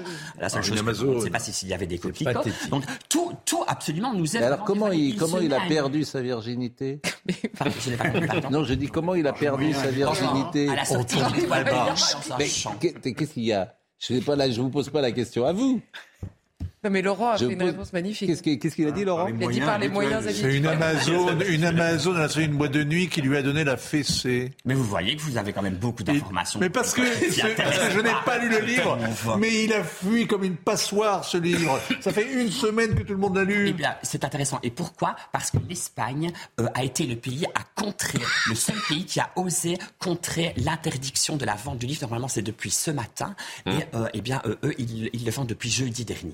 26,50 euros. hein. Moi, je voudrais savoir. euh, alors, c'est vrai que ça intéresse les gens. D'ailleurs, je vous invite, et puis vous êtes formidable. Parce que vous en parlez. euh, ce que je peux. Mais non, mais, euh, non, mais vous êtes euh, formidable. D'ailleurs, vous, êtes, vous travaillez sur euh, quel organe euh, de presse? Vous êtes un spécialiste de la monarchie britannique, mais vous intervenez comme ça tous azimuts? Donc, je suis de nationalité belge. Oui. Je travaille pour la presse écrite en Belgique. Et alors, je suis euh, consultant royal pour une autre chaîne de télévision, pour C8. entre Oui, Enfin, qui, est, euh, dans notre- euh, qui est évidemment dans, dans le groupe. Mais vous avez une connaissance. Moi, ce qui m'étonne toujours, c'est euh, dans votre euh, euh, comment dire parcours personnel. Euh, J'imagine, euh, c'est tout enfant que vous êtes intéressé à la couronne. Absolument. Et qu'est-ce qui fait que euh. Stéphane Bern euh, était comme vous et tous ceux qui sont les grands spécialistes de la couronne, il y a une attirance vers, euh, euh, vers l'image, vers l'institution, vers le respect, vers la tradition. Oui, mais vous trouvez que ça, ça parce que quand Ah, dès non, vous absolument. pénétrez, enfin, c'est quand même une drôle de famille, les Absolument. Mais Windsor. ce que je tente de vous expliquer, c'est que moi, le premier, je suis totalement contre le livre que vous avez entre Ah. Mais en même temps, je peux vous dire que pour l'avoir parcouru et même lu, entre parties, on se laisse quand même avoir. C'est quand même diablement bien fait, diaboliquement bien Entendu. fait. Il est très très bien écrit et on nous prend par la veine du sentiment, en quelque sorte, et de Bon. ce garçon qui a souffert. Vous savez, le premier. Non, mais on a tous souffert, euh, Dans dire. les ténèbres Oui. qui m'en serrent. Et dans les ténèbres qui m'en serrent, eh bien, ça, ra- ça raconte la mort de Diana. On est en 97 sous le pont Calma. Et il vient nous dire que lorsqu'il a 20 ans, il est présent ici à Paris pour la Coupe du Monde de rugby. Et lui-même, à plusieurs reprises, il va louer un véhicule et seul, il va démarrer de l'hôtel du Ritz et il va emprunter le parcours de sa mère et plonger sous le pont Calma et s'arrêter devant le 13e pilier. À la même vitesse. À la même vitesse, il va Oui, refaire le trajet. Donc c'est voilà, c'est c'est- ce sont des êtres euh, ce sont- comme les autres qui sont amenés à avoir un destin qui n'est pas comme les autres. Ce sont des Oui. êtres de chair et de sang, c'est Monsieur et Madame tout le monde, et leur vie se voit étalée sous, les- sous les yeux. Non, c'est pas se voit, c'est qu'il la raconte. C'est-à-dire que la virginité, c'est lui qui la raconte. Est-ce qu'il a besoin de raconter comment il a perdu sa dit lui-même qu'il a besoin. Il a besoin Mais pourquoi de il raconte balancer. Bah, Il a besoin peut-être parce que euh, voilà. Euh, méthode besoin de 20 millions d'euros. Oui, je suis d'accord, c'est la méthode américaine. Lorsque vous allez chez un psychanalyste en Amérique, il faut tout dire, il faut tout raconter, il ne faut le rien principe garder. psy. fait, c'est Il y a une- pas que c'est les psys français, c'est pareil. C'est une psychanalyse. Simplement aller s'allonger. Le prince n'est rien, le Oui. principe est tout. Le prince n'est rien. C'est ce que ce type a du mal à comprendre. Je suis d'accord. Est-ce qu'il aurait s'allonger, euh, publié ce livre si Elisabeth II était toujours Non, dans alors c'est un Ah. accord qu'il y avait, le livre ne pouvait pas sortir. Pourquoi Donc, euh, En tout cas, pas sous cette forme-là, avec autant de choses. Là, ça, ça avait été dealé euh, avant la mort d'Élisabeth II. Non. Ouais. Mais Bah. c'est lui, alors paraît-il qu'on disait qu'Harry c'était le préféré d'Elisabeth. C'était les préférés d'Elisabeth II. Elle avait euh, beaucoup d'humour, Elisabeth II. Alors on sait qu'elle considérait euh, William comme étant son héritier. Elle l'a formé personnellement. hein. Un jour par semaine, elle le recevait à déjeuner au château de Windsor. Ils avaient des conversations très diplomatiques. Et en Harry, elle Non, voyait vraiment tout dans le prince Harry celui qui est bah, un petit peu le tourbillon. Et ça la, la faisait rire. On dit d'ailleurs que le coup du, du costume nazi, c'est quelque chose qui l'a fait sourire, en tout cas, en disant mon Dieu. mais- Ouais, bah, ils, ont, ils, Toujours drôle, hein. ils ont un humour euh, très, très particulier, là. C'est l'humour anglais. Mais, mais là, par exemple, l'histoire du costume, on a le sentiment qu'il n'est pas responsable du costume et que d'une certaine manière, c'est, c'est William qui lui aurait tendu un piège en mettant ce brassard nazi. tout Et que lui ne savait même pas ce que c'était que l'insigne nazi. Tout est le problème de tout le monde. En réalité, c'est de la faute de Camilla parce qu'elle balance des informations à la presse. C'est de la faute de Charles parce qu'il n'a pas suffisamment aimé Harry, il ne l'a pas suffisamment compris. C'est de la faute de William et de Kate parce qu'en effet, ils ne l'ont pas alerté alors qu'ils étaient au courant sur le coup de ce costume nazi. C'est tout le temps la faute de quelqu'un d'autre. Bah en effet, il nous révèle qu'ils étaient au courant, hein, euh, Kate et, et William, du costume nazi. C'est vraiment, dit. alors c'est un homme de son époque, c'est-à-dire il exclut sa responsabilité sur tout ce qui lui arrive. Absolument. Voilà, donc c'est Ça vous rappelle quelque chose? Bah, ça nous rappelle l'époque, tout simplement. C'est-à-dire que aujourd'hui, vous parlez à un gosse de 25 ans, euh, euh, vous lui dites tu fais des fautes d'orthographe, il dit c'est pas de ma faute, on m'a mal appris. Bah, prends un Becherel, vieux. Achète un Becherel et une grammaire et puis tu vas travailler le soir, vieux. Je veux dire, non mais tu vois, t'as envie de lui dire ça. de ce corps. Comment Qu'est-ce que vous avez dit Je dis Brigitte sort de mais ce non, mais t'as envie de lui dire ça très gentiment, d'ailleurs. Je veux dire, bien sûr, c'est possible, mais c'est pas très compliqué la grammaire. Tu prends un Bécherel et plutôt que de regarder Emily in Paris tous les soirs, bah, tu regardes, euh, si tu veux, tu, regardes- tu, tu te fais un peu de, de- de grammaire ou de Becherel. Oui, en fait, il n'est pas responsable de rien. Il est responsable de rien. Il est responsable de rien, peut-être ça. Bon, qu'est-ce qu'il va faire maintenant amoureux de quelqu'un, d'une femme qui, met la, qui lui a mis la main dessus, en tout cas. Oh. C'est elle qui gère, on peut y voir, en tout cas, euh, derrière. Ça, c'est un euh, peu sexiste ce que vous dites. Si c'est mais la femme, la femme, euh, Mais non, ça c'est Milady, là, c'est les trois mousquetaires. femme. Et en plus, je suis en train de toucher à une femme des minorités, une femme qui est métisse. Donc vous imaginez le risque que je prends. Mais je, c'est je l'aventure, pense là. vraiment, vraiment pouvoir vous dire que Donc oui, c'est la Meghan femme, Markle est vraiment la cheville qui a permis ce livre, qui a permis euh, La sorcière qui a permis la sorcière. C'est la femme sorcière En tout cas, elle, s'est très vite rendue compte qu'elle Eh, n'était pas faite pour pareil. ce monde royal, qu'elle n'était pas faite pour ce job, qu'elle voulait retrouver sa liberté. Bon, elle, elle est sincère. Non, les mémoires de Meghan. Elle, elle, elle est sincère, à votre avis, elle l'aime Meghan euh, Markle Oui. Je pense moins que Bah, lui, hein. Parce que par exemple, Jean Descartes, que je reçois régulièrement, il y a déteste. Meghan Markle. Ah, tous les spécialistes royaux détestent Meghan Markle. Est-ce que vous vous imaginez le, C'est une gifle qui a été donnée à Elisabeth II quand même, le fait de quitter la famille royale. Elle s'est battue Ah. pendant 70 ans, Elisabeth II, pour rendre une couronne plus forte lorsqu'elle accède au trône en 1952. La couronne n'a pas du tout ce prestige-là, cette aura-là. Et lorsqu'il décide de quitter la famille royale, en quelque sorte, ils lui disent on quitte cette famille parce qu'on ne supporte plus ce système. Ce système qui a formé, qui a forgé Elisabeth II. C'est une gifle qui a été donnée à Elisabeth II. Eh oui. C'est l'autre grand service que rendent les, les Sussex, là, euh, qui vont remplacer les Windsor dans le, dans le rôle du couple détesté, quand même. C'est le grand service qu'elle rend, euh, Meghan, c'est qu'elle fait comprendre aux Anglais qu'ils ne sont pas des Occidentaux ou des Américains comme les autres. Ce ne sont pas des Californiens avec un peu de folklore et un peu passéiste. Mais c'est aussi ce qui Ils sont la européens. Les Anglais sont des, les roast beef sont des Européens. Ce ne sont pas des Américains. On le voit très bien avec Vraiment, c'est intéressant. Spécialiste de politique étrangère, les Anglais sont des Européens. C'est vraiment, c'est- intéressant comme remarque. Heureusement que vous êtes là, cher euh, quand, confrère. quand, quand elle est arrivée, c'était le couple le plus glamour, c'était Oui. moderne, c'est jeunesse sans frontières. On était, les Anglais s'imaginaient qu'ils étaient des Californiens comme les autres. Eh bien, quelques années après, ils réalisent que pas du tout. Ils raisonnent pas comme Madame Mark, comme euh, comme Bon, Meghan. Qu'est-ce qu'ils vont devenir, euh, à votre avis, maintenant? Alors, il va écrire- mais les Ah, quatre livres, parce qu'il a fait ses trois livres, mais c'est trois autres livres, donc il va prendre 20 millions à chaque fois. Ils sont en préparation, oui, bah, bon, je ne peux C'est pas Harry Potter, votre affaire. exact, mais je pense que ça va vraiment dépendre de la vente de ce livre-là, mais c'est Oui. parce que Harry Potter. Mais vous, pas- oui, mais, mais alors, mais qu'est-ce qu'il va dire de plus? Donc, le prochain serait donc Me- Meghan Markle, qui elle va nous donner sa vérité à elle, sous le prisme féminin. Alors, Ah là elle va venir un petit peu, elle aussi, se justifier de tout ce qu'on lui reproche, ce que je suis en train de lui reprocher là, en disant que c'est elle qui tirerait les ficelles et que dans le fond, Harry ne serait qu'un pantin. C'est ce que je suis en train de dire. Bah, elle va se justifier de cela. Fantine. Pantin, parce que là, vous avez un pantin, Pantine, si vous me permettez, parce que les mots ont changé ces derniers temps. Bon, bah écoutez, ben, moi je trouve ça formidable. Mais ça vous, et sérieusement, parce que moi, je, je vais vous dire, ça, en fait, ça me passionne. Je, euh, comme Là ça. où c'est fascinant, Mais parce ça me passionne, mais ça me passionne et ça me passionne pas, quoi. C'est, je m'en fiche et en même temps, j'écoute et je suis comme tout le monde. en fait. En même temps, bah, on salue peut-être les libraires qui vont être contents à découler autant de livres. Ah. Alors quand même, en que période quand même le livre se centime, mal. Mais c'est vrai qu'on écoute, c'est comme la famille de Monaco. Alors elle est plus tranquille aujourd'hui, euh, la famille de Monaco. Mais alors il y a des familles. Alors vous, votre famille, là, les Belges, euh, les. On n'en parle jamais. Jamais. Tout, tout le monde s'en fiche. Pourquoi? Parce que nous sommes complètement scindés entre les francophones et n- n- la partie flamande, Ouais. euh, et que la partie flamande est absolument contre la monarchie. Ouais. La moindre Mais chose même, est de- fustigée, pareil. et qu'ils doivent vraiment faire attention à la... Il y a combien de monarchies aujourd'hui en Europe? Il en reste 12. Bon, c'est pas rien quand même. En Espagne, on en parle très peu, Mm. la monarchie espagnole. La monarchie euh, aux Pays-Bas, Maison Orange, on en parle très peu. Les, Suède. les Suèdes, Suède. alors, le- il n'était pas, cl- il était pas clair, euh, le mari. euh, Mais ils sont tous un peu pas clairs. hein, si Oui, mais il était vraiment lui, il était, il, était- euh, le- il est toujours vivant d'ailleurs, c'est Gustave. C'est non Karl, Karl XVI C'est Gustave, XVI, voilà, Karl XVI, Voilà. Karl Gustave. Voilà. Bernadette, on rappelle que la monarchie suédoise Ouais, est c'est voilà, pratique. française, Elle en chez nous, quelque hein. sorte. Comment Oui. Elle, elle- elle vient de chez nous. La maréchale Bernadette. Bon, mais c'est vrai qu'alors lui, on n'en parle pas beaucoup, Karl Gustave. On- Non, non, la, la Suède, la Norvège, également le. Danemark. Je rappelle, les monarchies scandinaves, elles sont très discrètes. Vous savez, il n'y a vraiment que les Windsor. hein. Quand on est spécialiste royal. Donc le on- 6 on mai, moi je retiens le 6 mai euh, 2023, couronnement à Westminster, Cérémonie pile simple. 70 ans, parce qu'elle a été couronnée en 53. Le 2 juin, donc presque. Euh, il aurait ça pu presque- se mettre le 2 juin, ça aurait été... Non, ça aurait été trop fort. Ça aurait, l'image Ah bon aurait été trop. Le Donc là, on va lui mettre donc la, la couronne sur la tête de Charles. Une Si- couronne de Saint-Édouard, absolument. 2 kg 450 grammes Bien sûr. de pierre Ça, précieuse. ça va la lui, couronne qui fait les ça va lui mettre un peu de plomb euh, dans la tête. une des nombreuses couronnes qui vont être utilisées. Vous savez, Charles III est très, très, très, Charles beau, III. très, très. Comment? Charles III est très intelligent. Est Ah, c'est la première fois que j'entends ça. Il est l'héritier le mieux formé du globe, en tout cas. oui, Donc on peut dire qu'il connaît, il élan, les ouais. rouages de l'État comme personne, alors qu'au même moment, Elisabeth II avait 24 ans lorsqu'elle Oui, mais bon, la- lui, avec la réforme Borne, il n'était pas roi. hein.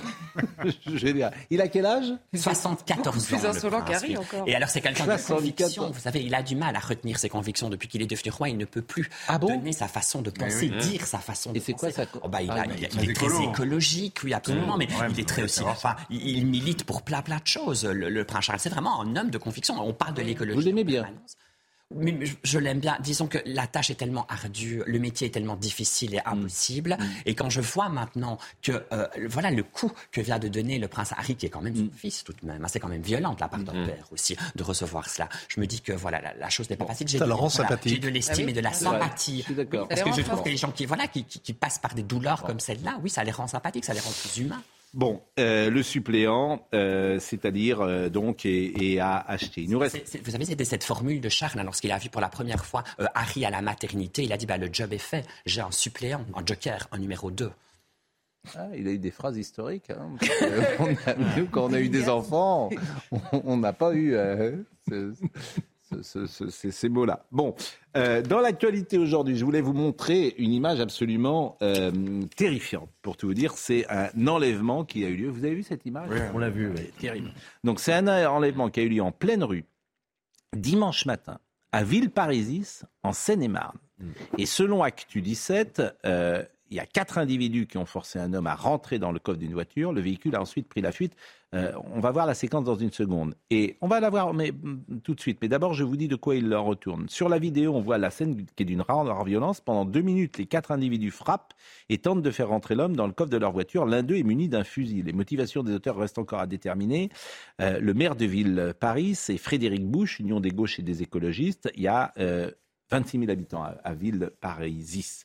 Euh, on- je voudrais qu'on écoute, euh, qu'on voit d'abord la séquence et après, je vous ferai écouter une analyse d'un policier. Et puis, je voudrais savoir si ces quatre personnes, ces quatre individus euh, sont recherchés ou pas. Vous voyez la séquence, je la trouve euh, terrible.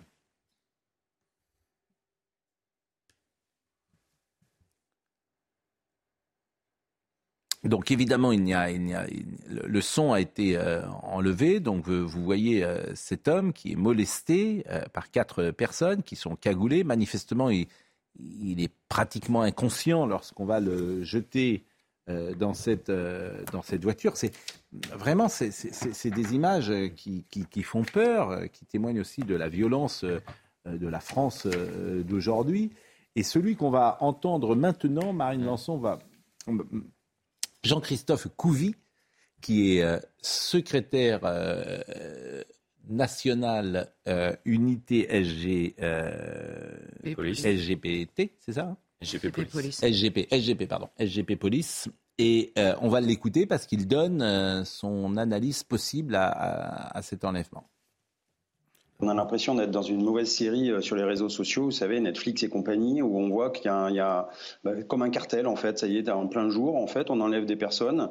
Euh, c'est, je pense, alors je mettrai ma, paye euh, euh, sur un trafic de drogue. Euh, c'est soit euh, une dette qui n'est pas qui n'est pas réglée, euh, soit on, met le, j'allais dire le paquet aussi sur un point de deal avec une personne qui n'a pas respecté euh, les, euh, les règles. Et on voit bien que voilà, maintenant, ben, en plein jour, personne, euh, c'est pas la peine qu'il se cache de toute façon, puisque je veux dire que le gain rapporté par les stupes, euh, je veux dire, euh, n'empêche pas que même s'ils vont en prison, ils auront quand même fait euh, assez de bénéfices. Euh, donc euh, ils font un calcul assez simple. La prison pour eux, c'est la TVA. Quand on, peut être, on peut être inquiet sur le sort de cet individu. hein. Ah bah oui. Pour l'instant, euh, on n'a pas de, de nouvelles de son sort, mais Il y a des la nouvelles de manière- l'enquête policière, j'imagine Oui. une enquête, non? Oui, bien sûr qu'il y a une enquête, mais la manière dont il a été enlevé, séquestré, euh, laisse craindre le pire. hein. Mais On voit bien que c'est du banditisme, là. Et c'est probablement dû à, pompe, le mec, ouais. à un règlement de compte de, de trafic de stupéfiants, euh, de dettes non honorées, des choses comme ça. Non, mais la Ça voiture, montre elle était. bien la violence de notre société aujourd'hui. En plein jour, euh, c'est quand même rare d'avoir des images. Ça montre l'impunité surtout. hein. Et ça montre l'impunité. C'est pas tant la violence Mais que s'il l'impunité. y a de la violence, Oui, mais- c'est parce qu'il y a aussi de l'impunité. Les choses sont liées. Oui, non, mais Quand je vois par Netflix- exemple qu'il y a un voleur de portable qui a été arrêté pour la cinquième fois et qui a été remis en liberté, qui est sous OQTF, les policiers ont réussi à l'interpeller euh, alors qu'il était violent, il s'est battu contre un policier, présenté au parquet, remis en Je liberté. crois qu'on a un sujet d'ailleurs. Je me Ah, demande si pardon. Marine Lançon. euh, Non, mais tout à l'heure, euh, Ah, on a le hum. temps, on pourra l'écouter ce sujet. Mais Voilà. terminé. Donc, ce que je dis, c'est que cette violence est finalement le produit de, plus qu'un sentiment, de l'impunité. À partir du moment où vous savez que vous ne risquez rien, vous montez en puissance dans le, la délinquance et la violence et l'ensauvagement dont on peut parler aujourd'hui. Ce sont des scènes de sauvage, ni plus ni moins. C'est le, ce que je souligne chaque matin ici, c'est bien de faire de la com lorsqu'on est au sommet de l'État, c'est bien de faire papotin, c'est bien de faire TF1, mais je voudrais que sur la sécurité, on agisse et euh, que ce type de scène n'existe plus. Ça me paraît ça, ce que tu demandes à tes hommes politiques, en priorité. Donc peut-être de changer et les lois et le logiciel et euh, ce que notre ami Hervouette parle, le sentiment, qui n'est pas un sentiment, mais de l'impunité qui existe dans ce pays. mais tout ce- Parce que ces gens-là, si euh, ils sont pris et que euh, ils ne ressortent plus avant je ne sais combien de temps, ben c'est, ça peut être euh, Oui, on dissuasif. beaucoup gargarisé là, des états généraux de la justice. Hmm. Eric Dupont-Moretti a annoncé les, les rapports budgétaires très bien. Et ça, c'est bien. Il embauche des gens, d'ailleurs. C'est très bien. Mais je n'ai rien vu, ni sur les peines planchées, Oui. ni sur les. Mais vous avez parfaitement raison. Ni sur l'aménagement des peines. C'est trop large. Tu ne veux pas On attaquer le système. De front, Mais- cette question de la répression. large. Voilà. Vous voulez pas attaquer le système. L'impunité, ça vient pas forcément de la longueur des peines, c'est le fait qu'on les applique pas. Ouais. Donc déjà, si on commence à Et donc, appliquer, donc la question de l'aménagement vient. Or, elle est rendue obligatoire par la dernière réforme, l'aménagement. C'est la certitude de la peine qui sens. effraie le délinquant plus que la longueur de la peine. Audrey Berthaud, il est 10h30. Oui, d'accord. Les propos de Noël Le Gret sur Zinedine Zidane ont suscité une avalanche de réactions et ça ne pouvait pas tomber euh, plus mal à l'approche de son audition cet après-midi par la mission d'audit diligentée par le ministère des Sports. Le but est notamment d'éclaircir les pratiques managériales du président de la Fédération française de football. Les JO de Paris, la Cour des comptes pointe des risques sur les transports et la sécurité. Elle presse également le comité d'organisation des JO d'accélérer la signature de certains contrats à ce sujet. Un rapport doit être présenté aujourd'hui à l'Assemblée et au Sénat. Et puis British Airways a dévoilé des nouveaux uniformes pour ses hôtesses de l'air. Elles pourront porter une combinaison ou un hijab. Les hôtesses de l'air pourront tout de même garder leur tenue traditionnelle avec une robe, une jupe ou un pantalon. Pour rappel, au Royaume-Uni, les salariés sont libres de porter des tenues à connotation religieuse au travail.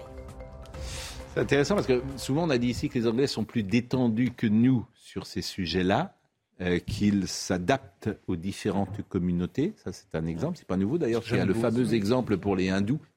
Et Sikh, le turban. Les Sikhs. Si vous voulez, vous voulez, oui. Non, mais ce qui est bien, c'est qu'il y a, il y a une demi-heure, on, on célébrait les Iraniennes qui se battent si courageusement, et là maintenant, on va exalter les Britanniques qui sont à Londres, à Birmingham, désormais. euh, les Blancs sont minoritaires. Et le royaume n'est plus chrétien. Il y a plus que 45% des Britanniques qui se définissent comme chrétiens. Et il y a moins d'un euh, habitant de Birmingham ou de Londres, les deux principales villes, moins d'un habitant sur deux qui est blanc. C'est ce qui est en train d'arriver en France, hein, je aussi. Pardon? Ce qui est en train d'arriver en France aussi. hein. Alors, c'est vrai, il y a pas de- en France, il n'y a pas de statistique. Euh, Faites euh, attention à vous Ah, parce non, que ce que vous- ça s'appelle le grand remplacement, ce que vous êtes en train de dire, euh, cher, euh, cher Georges Fenech. Et c'est, paraît-il, ça n'existe pas, paraît-il. Ah Non, non, mais ça, c'est Bah, c'est ce que- bah, c'est factuel. Dans certaines villes, et dans certains quartiers. il y a Non, non, mais là, on ne parle pas de certains quartiers. Je dis Londres et Birmingham, les deux principales villes Hmm. britanniques, les blancs, ils sont mâles, femelles, hétéros, homos. Les blancs sont minoritaires. Hmm. C'est une statistique non, Oui, par l'Institut national des statistiques Le Premier britanniques. ministre n'a pas l'air très blanc non plus, mais, Non, non, mais- il a l'air très anglais quand même. hein. Oui, ils sont, ils sont Il est anglais pas quand plus même, anglais comme leur Premier ministre. hein. hein. Effectivement, vous avez raison. Ah oui. Mais non, ce que je veux dire, c'est que ça complique le raisonnement. Non, mais le rapport avec Mais le la question, c'est pas la question de la couleur. C'est la question de savoir bah, il est-ce qu'on est la toujours dans un système de valeurs républicaines et démocratiques qui caractérise notre civilisation, ou est-ce qu'on risque de basculer dans d'autres choses? Les valeurs républicaines Ça. ne caractérisent pas la société britannique. Oui, c'est un peu Oui, plus ça. compliqué que ça. Que Non. Oui, mais la popularité de la monarchie est- existe dans les minorités, apparemment. Euh, en. Grande-Bretagne. Non? Ouais. Ça a l'air unanime. Bah, sauf- Ah, sauf- ça, c'est une question intéressante. sauf chez- Qui sauf était- chez Harry qui déteste le Commonwealth. Oui. Ouais, qui était ça c'est intéressant parce que euh, qui était présent au fond euh, lors des obsèques euh, de, de la reine?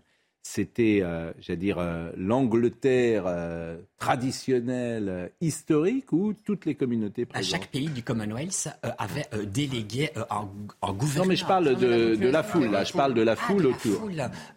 Vous- de la foule qui était présente dans les rues. Oui. dire. Euh, ben non, c'était quand même, oui, c'était l'Angleterre traditionnelle. Ah oui, c'était c'est l'Angleterre, oui, qui a une, une amitié envers la famille royale et ses traditions et son passé et son histoire. En revanche, en revanche, 4 milliards de téléspectateurs. Hmm. C'est un record absolu. Aucune Coupe du Monde de football, de rugby n'a jamais réussi à faire cela. Hmm. Donc là, en effet, toutes les, toutes les couleurs étaient représentées, toutes les nationalités. Euh. Bon, d'abord, on va vous remercier. Hein, parce qu'on vous avait écouté avec beaucoup euh, de plaisir et d'intérêt. On vous a taquiné parfois, euh, bien sûr, mais, mais, voilà, c'est le jeu. Euh, Prince Harry, je ne sais pas qui, Vous avez envie de le lire? En entier, non. Georges? Le feuilleter, oui, mais pas le lire complètement. oui. Oui. Laurent a répondu à cette question, je crois. Tout à l'heure, ça ne l'intéresse pas trop. Et vous, vous avez envie de. Non. Non, j'ai déjà, vu, non, mais j'ai déjà vu les trois, j'ai déjà vu Netflix, les deux, les deux interviews. D'accord. Donc vous n'avez pas le. Bon ben, alors puisque vous n'en voulez pas, je vais le donner, je vais faire d'ailleurs une dédicace à, à, Marine Lançon, pour Marine Lançon, Prince Harry. Les livres des autres. Bien sûr, bien sûr. Et euh, euh, Virginie, Virginie, moi-même. Bien affectueusement. Mais parfois, je m'envoie des petites lettres comme ça, et puis entre le moment où j'ai écrit et puis le moment où je reçois, j'ai oublié, et puis je, je, lis ma lettre, euh, cher Pascal, ça me fait plaisir. J'ai un, un petit mot gentil. Oh. Prince Harry. Prince Harry. Ça, c'est Prince Ali. Pas de panique, on se calme. C'est Prince Harry. Venez voir le plus beau spectacle d'Arabie. Tu connais plus fort que lui, je n'en connais pas. Euh, Virginie Leblond-Tailleb était à la réalisation, Dominique Crémont était à la vision, Nils Stop était au son. Marine Lançon, bien sûr, Kylian euh, Salé. Tangré de Quillotel était là. Toutes les émissions sont retrouvées sur cnews.fr. Bon, Marine va s'absenter le 20 janvier. On est quel jour aujourd'hui On est le, le, 10. Et elle n'aime pas l'avion, donc euh, la, peur commence euh, chaque jour. elle ne sait pas si elle va partir quand même. Vous pouvez la marine, elle pourra peut-être obtenir une dédicace parce qu'il y aura une grande campagne de promotion. Il va écumer les pays du monde entier pour aller dédicacer son livre. Eh ben, c'est... On ne connaît pas encore les dates pour la fin. Eh ben, elle ira, elle ira peut-être. Prince Harry. Euh, à ce soir, Jean-Marc Morandini dans une seconde.